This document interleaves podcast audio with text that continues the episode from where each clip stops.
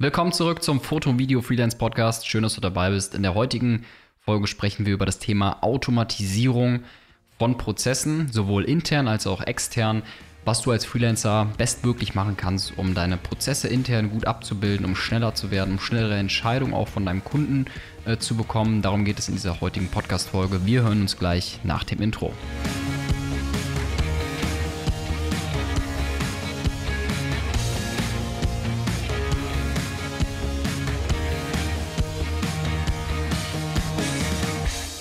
Willkommen zurück. Ich bin Philipp. Ich bin Freelancer, Fotograf, Videograf, bereits schon seit mehreren Jahren. Und vielleicht kennst du auch die Probleme, vielleicht stehst du aktuell auch vor dem Problem, dass du mehr Projekte vielleicht auch durchführen möchtest mit viel weniger Korrekturschleifen. Du möchtest vielleicht schneller fertig werden. Ähm, das heißt, du willst ein Stück weit Dinge automatisieren ähm, oder auch Kunden dazu bringen, bessere Entscheidungen zu treffen, damit ihr nicht immer wieder hin und her springt, immer wieder das Projekt neu anfassen müsst, weil einfach ja immer wieder dieses Ping-Pong-Spiel Spiel passiert. Darum geht es in dieser heutigen Podcast-Folge. Ich finde die Automatisierung sehr, sehr, sehr, sehr, sehr spannend, weil es natürlich einerseits die Möglichkeit bringt, Dinge, ähm, die man immer wieder macht, zu standardisieren und dann abzurufen.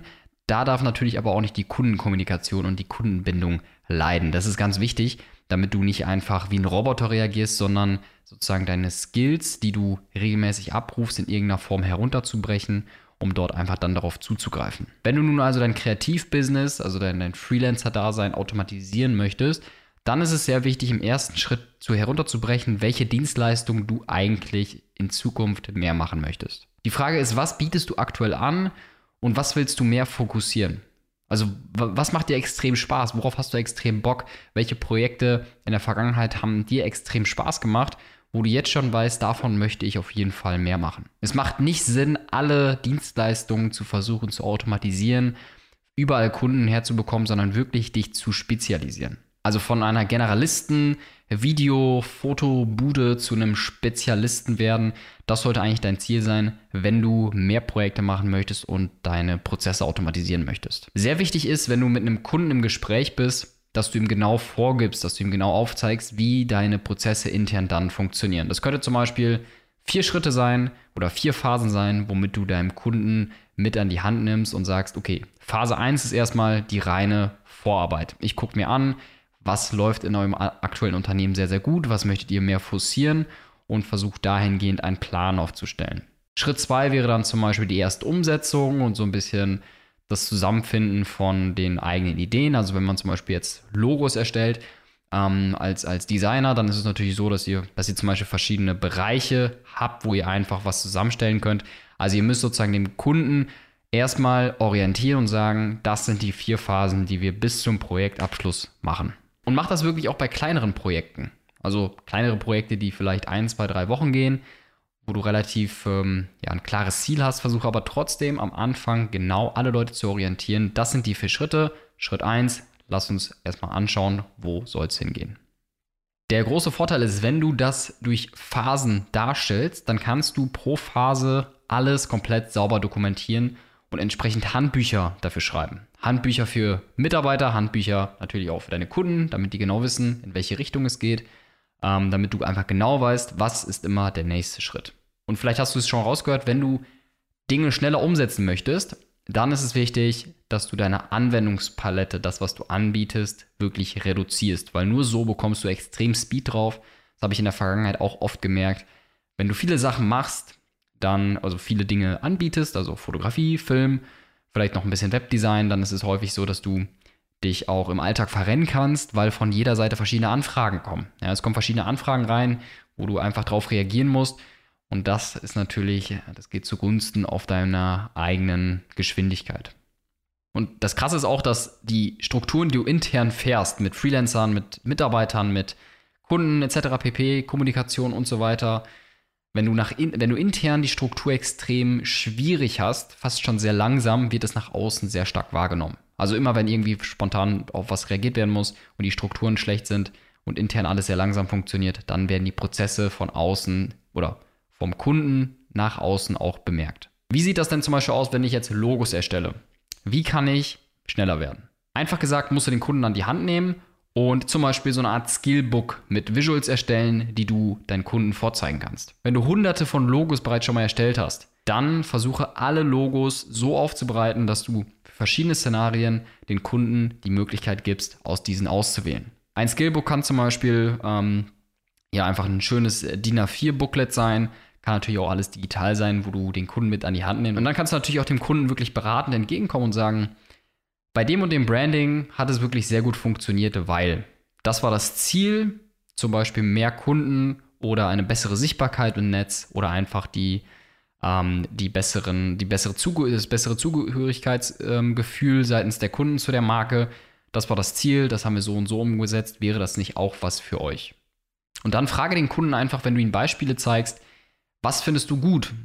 Was, was findest du gut? Was würdest du adaptieren wollen? Was würdest du in deinem Bereich vielleicht auch nutzen wollen? Frage den Kunden aus und frage auch genau, genau nach den Gründen, warum der Kunde das entsprechend genauso haben möchte.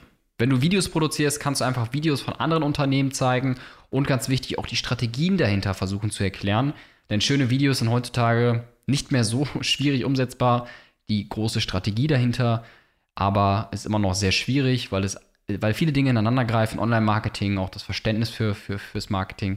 Und deswegen, das ist dann auch ein wichtiger Punkt, dem du immer wieder argumentativ dem Kunden sagen kannst, es hat gut funktioniert, weil das Video gut ist, aber auch die Strategie dahinter sinnvoll ist. Wenn ihr also jetzt zum Beispiel in der Phase 1 seid, in der Orientierungsphase und ihr euch orientieren wollt, was eigentlich forciert werden soll, dann könnt ihr da natürlich auch sagen, da kann, kannst du dem Kunden auch sagen, ey, welche Art von Kombination findest du denn gut? Was findest du eigentlich hilfreich? Also welche Art von Grafik findest du vielleicht hier gut oder was für, ähm, was für Typografien findest du vielleicht in dem Bereich gut? Was, was sagt ihr dazu? Um so zu, zum Beispiel auch ein, ein schönes gemeinsames Projekt zu schaffen, alles ineinander zu werfen. Das ist auch eine gute Möglichkeit, um schnell voranzukommen. Denn hier greift auch das Stichwort maßkonfektioniert. Wie zum Beispiel bei einem schönen Anzug steht das Grundgerüst bereits, also ein Anzug, der schon sehr gut sitzt. Und dann werden nur einzelne Teile verfeinert bzw. kleiner gemacht oder enger geschnürt, weil eine Maßanfertigung, also zum Beispiel ein Anzug Maß zu anfertigen,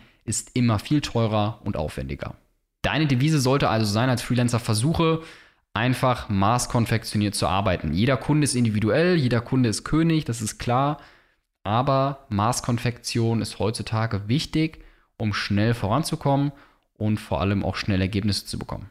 Auch in der Programmierung ist es so, da kann ich auch viele, viele Dinge auch erklären. Wir haben ähm, in der Vergangenheit auch viele Projekte hochgezogen, wo es um Thema Programmierung ging und Anwendung und so weiter. Wir haben sehr viele Dinge am Anfang ähm, Maß anfertigen lassen durch Programmierer.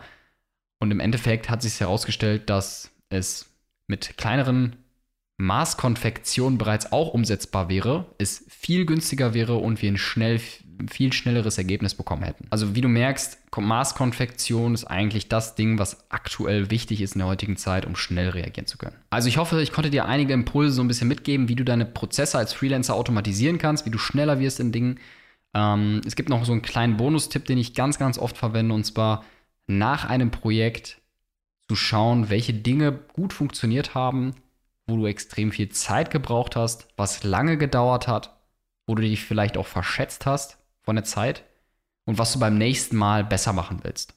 Da schreibst du dann zum Beispiel in einem Google Docs Dokument rein, Learnings Projekt XYZ und das Datum dahinter, schreibst in diesem Dokument einfach kurz deine Learnings rein und versuchst bei jedem Projekt, was in diese Richtung geht, dieses Dokument wieder abzurufen, um genau zu wissen, ey, das Rendering bei Videos bei so einem Umfang dauert zum Beispiel doppelt oder dreifach so lang. Das wäre jetzt so ein Learning, was du dir reinschreiben kannst. Das heißt, du musst diese Zeit entsprechend länger einplanen. Also wenn du deine Prozesse nun wirklich automatisieren willst, schneller werden willst und auch mehr Freiheiten in deinem Kreativbusiness haben möchtest, weil du einfach viel besser vorplanst ähm, und dabei Hilfe brauchst, dann schreib uns gerne eine kurze E-Mail an podcast.posmic-media.de.